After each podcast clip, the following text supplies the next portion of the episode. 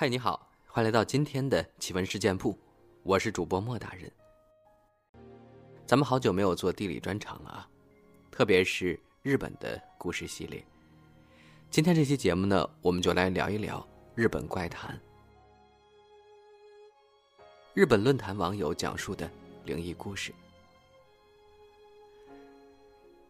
先说一个叫做半脸。我在读高中的时候，有一次放学回家途中，和朋友偷偷跑到附近的公园抽烟。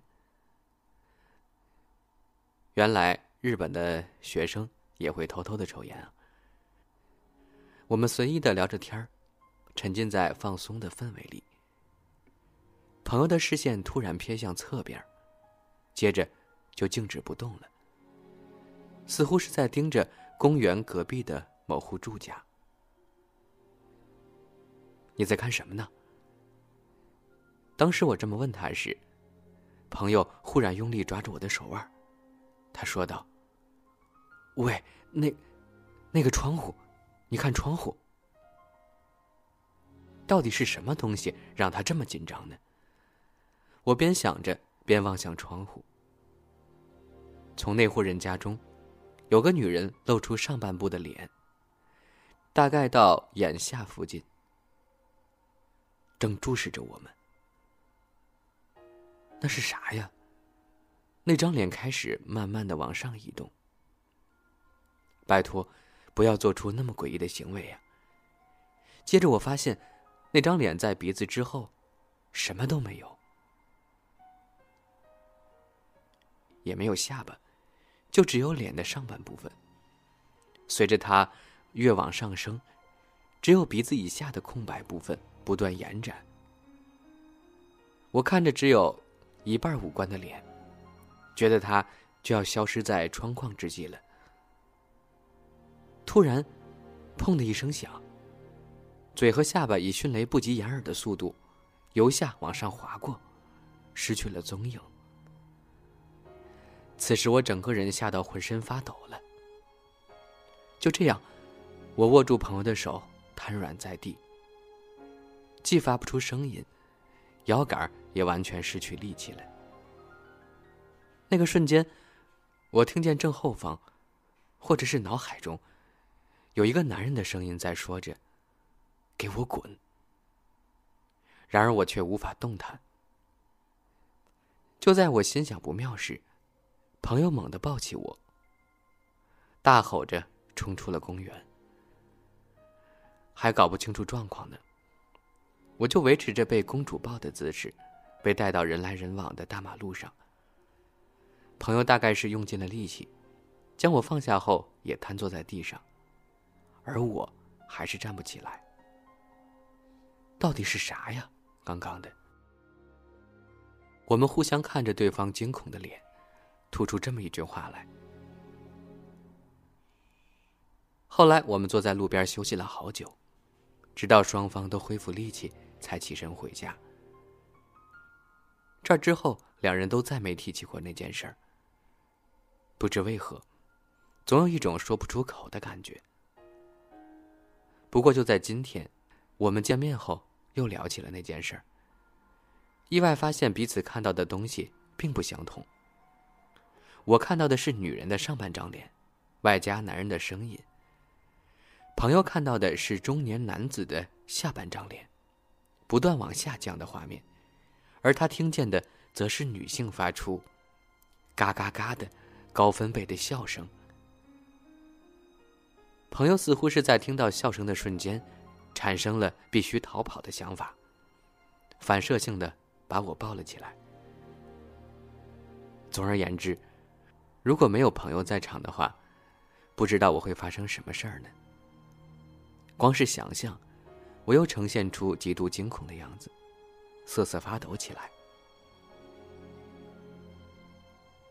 是说像这样在同样的条件下，却看到不同东西的情况，是很常见的事儿吗？我不禁有点好奇。我曾有个交往五年的前女友。五年的岁月，现在回想起这些时光来，看似漫长，实则短暂。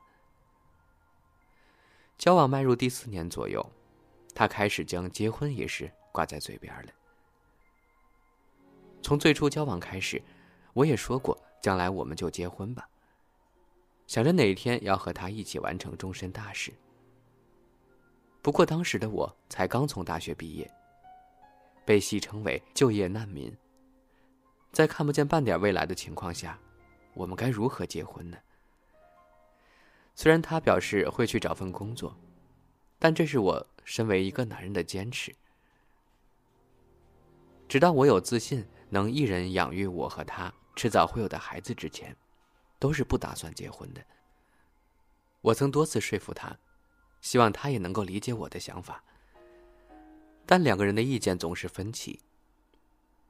一个人因为相爱，所以想要结婚；另一个人为了能保护对方。而希望对方再等一下。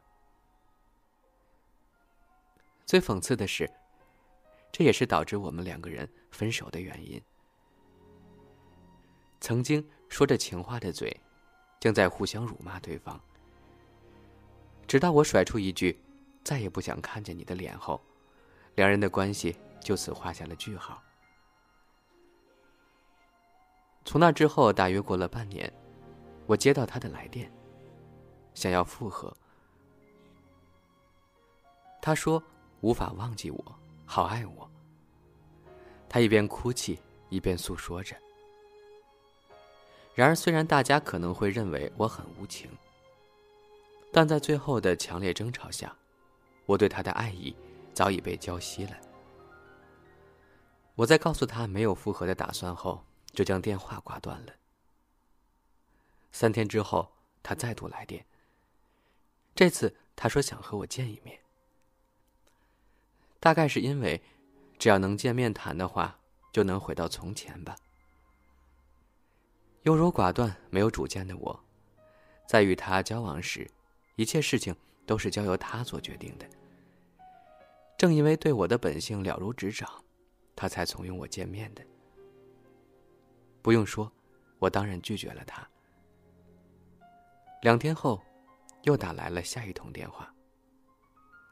到了第三次来电后，我开始感到厌烦了，甚至连看到来电显示通知都觉得烦躁。于是我把手机塞到坐垫底下，装作不在家的样子。我想，反正手机设定响铃二十次后会自动切断的。但一旦被切断后，他又马上打过来。一次接着一次。当我忍受不了，决定去看手机屏幕时，来电记录竟已经超过三十个了。做到这样，只会让我更烦恼、更厌烦而已。我想着说教他一下，于是按下了通话键。为什么不接电话？手机里传来的。即使没有贴近耳边，也能听到的叫喊声。说起来很羞耻，我的怒气因他的叫声而颓萎下来。得快点平息他的愤怒才行。我满脑子都在想着这事儿。忽然脑中灵光一闪，我撒了个谎。我出门不小心忘记带手机，现在才到家。接着，尽可能的用温柔的声音询问他有什么事儿吗？话筒传来他压抑的声音。我原以为他是不是在哭泣，但情况和我想的完全不同，他正在哈哈大笑着。你那边看得到自动贩卖机对吧？现在也看得到吗？距离我的房间约数十公尺。刚好有个自动贩卖机，我想着他到底在说什么的同时，朝自动贩卖机方向看去。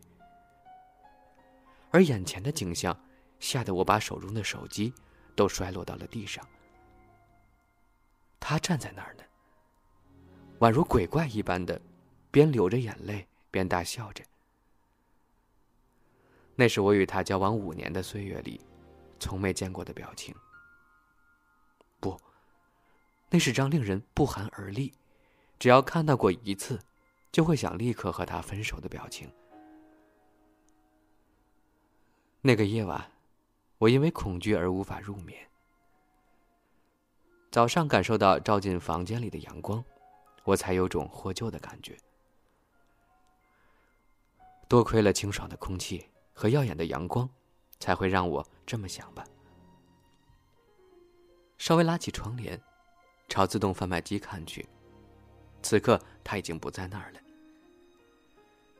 稍微放下心来的我，一口气将窗帘拉开。他靠坐在窗户正对面。小巷子里的电线杆旁，抬起头朝窗户的方向看过来，只盯着我微笑。他说了句早安。我从他的嘴型中看出来的。我在打开窗帘的下个瞬间，马上将窗帘拉起来。啊，事情变得更麻烦了，我忍不住连连叹气。小心翼翼的往窗外看去，他还是依旧坐在那边，只盯着这里。家中还有存放约一个礼拜左右的食物。就算是他，也不可能不吃不喝，不去上厕所吧？想说趁他移动的间隙离开房间，暂时住到朋友家，想解决办法，于是开始收拾行李。可他却一动也不动。说不定他刚好在我不注意的时候解决生理需求。但我盯着他时，他确实都一直待在那里。直到第四天的夜晚，已经没看到他的身影了。我开心的准备出门，却在看到家门的样子时，瞬间背脊发凉。我看到门上的投信口，正以一种奇怪的形状打开着。好险！家门的头信口尺寸是只能刚好拿取报纸左右大小的东西，一条长缝。如果是可以打开到九十度的款式，我应该就会从那儿看到他的眼睛吧。再打开一点，连他因疼痛而扭动的手指也能看到。让我进去吧，我们谈谈吧。我们明明就深爱着对方，不是吗？再和我谈谈。此时浮现在脑海中的，不是多年以来看过的笑容，而是几天前那令人毛骨悚然的面孔。我躲进被窝里，很没形象的不断的发抖。即使如此，我好像还是不小心睡了几个小时。醒来后，战战兢兢的从被窝里探出头来，不发出半点声响。暗暗的观察家门的样子，头心口处正向下流着几条红色的痕迹。咔嗒，头心口的铁板被微微撬开，有什么东西被扔了进来。红色的痕迹又增加了一条。当我理解那是什么东西的同时，马上拨通了警方的电话。他扔进来的是一块块肉片儿。他打算把自己变小了，来进到这个房间里。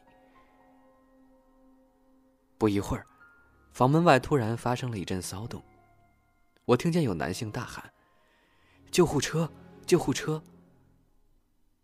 接着听见警笛在鸣响，门外的骚动更加剧烈了。没过多久，听到门外传来男性的声音说。请开门。我这才将门打开。虽然我真的不想开门，但介于对方是警察，也没有办法。此时我才发现，我房间的门和地板全都被染成了红色，而门外没有发现他的身影。他早已被送上救护车。警方那边似乎有顾虑到我的心情，让我不要看到他的样子。据说他们发现他时，他似乎正在咬下自己的手指。之后，我便马上搬离了这个房间。新的住处，特别选在建筑物入口处。有可以放入报纸和油品物品的邮箱的地方。刚搬到新住处，每当我拉开窗帘，都会紧张的汗流不止。事情发生的几个月后，便听见他自杀的消息，我竟然松了口气。虽然我觉得很糟糕，但我终于能放下心中的大石头了。不知不觉，我放下了心中的芥蒂。没过多久，就交到新的女朋友了。但从那个时候开始，我开始听到不规则的声音，而声音是从玄关的门那儿传来的。咔嗒，砰，咔嗒。砰即使搬到别的地方，还是能够听到那个声音。我开始变得有些神经质。和新女友分手了，然后那声音就停止了。过一段时间后，我认为之前的声音只是错觉，又交了新的交往对象。结果那个声音又来了，咔嗒。砰咔嗒，我想我这辈子都无法结婚了。我至今仍然单身。不，严谨来说，我这一生都无法一个人过活了，因为他还在门外，不断的试着把自己变小，从头心口扔进来。这个故事真的吓到我了，是不是爱到了深处就会有点变态呢？不知是该说这个女孩太痴情，还是太傻。听完这个故事，我真的是感慨良多。显然，这个男生的做法和行为都是不太好的，有一些不负责任的表现。为了这种不值得的人，没必要这样折磨自己。留不住的人。就放他走吧，放过他，也放过自己。你怎么看呢？可以在我们的节目留言板中把你的看法分享出来。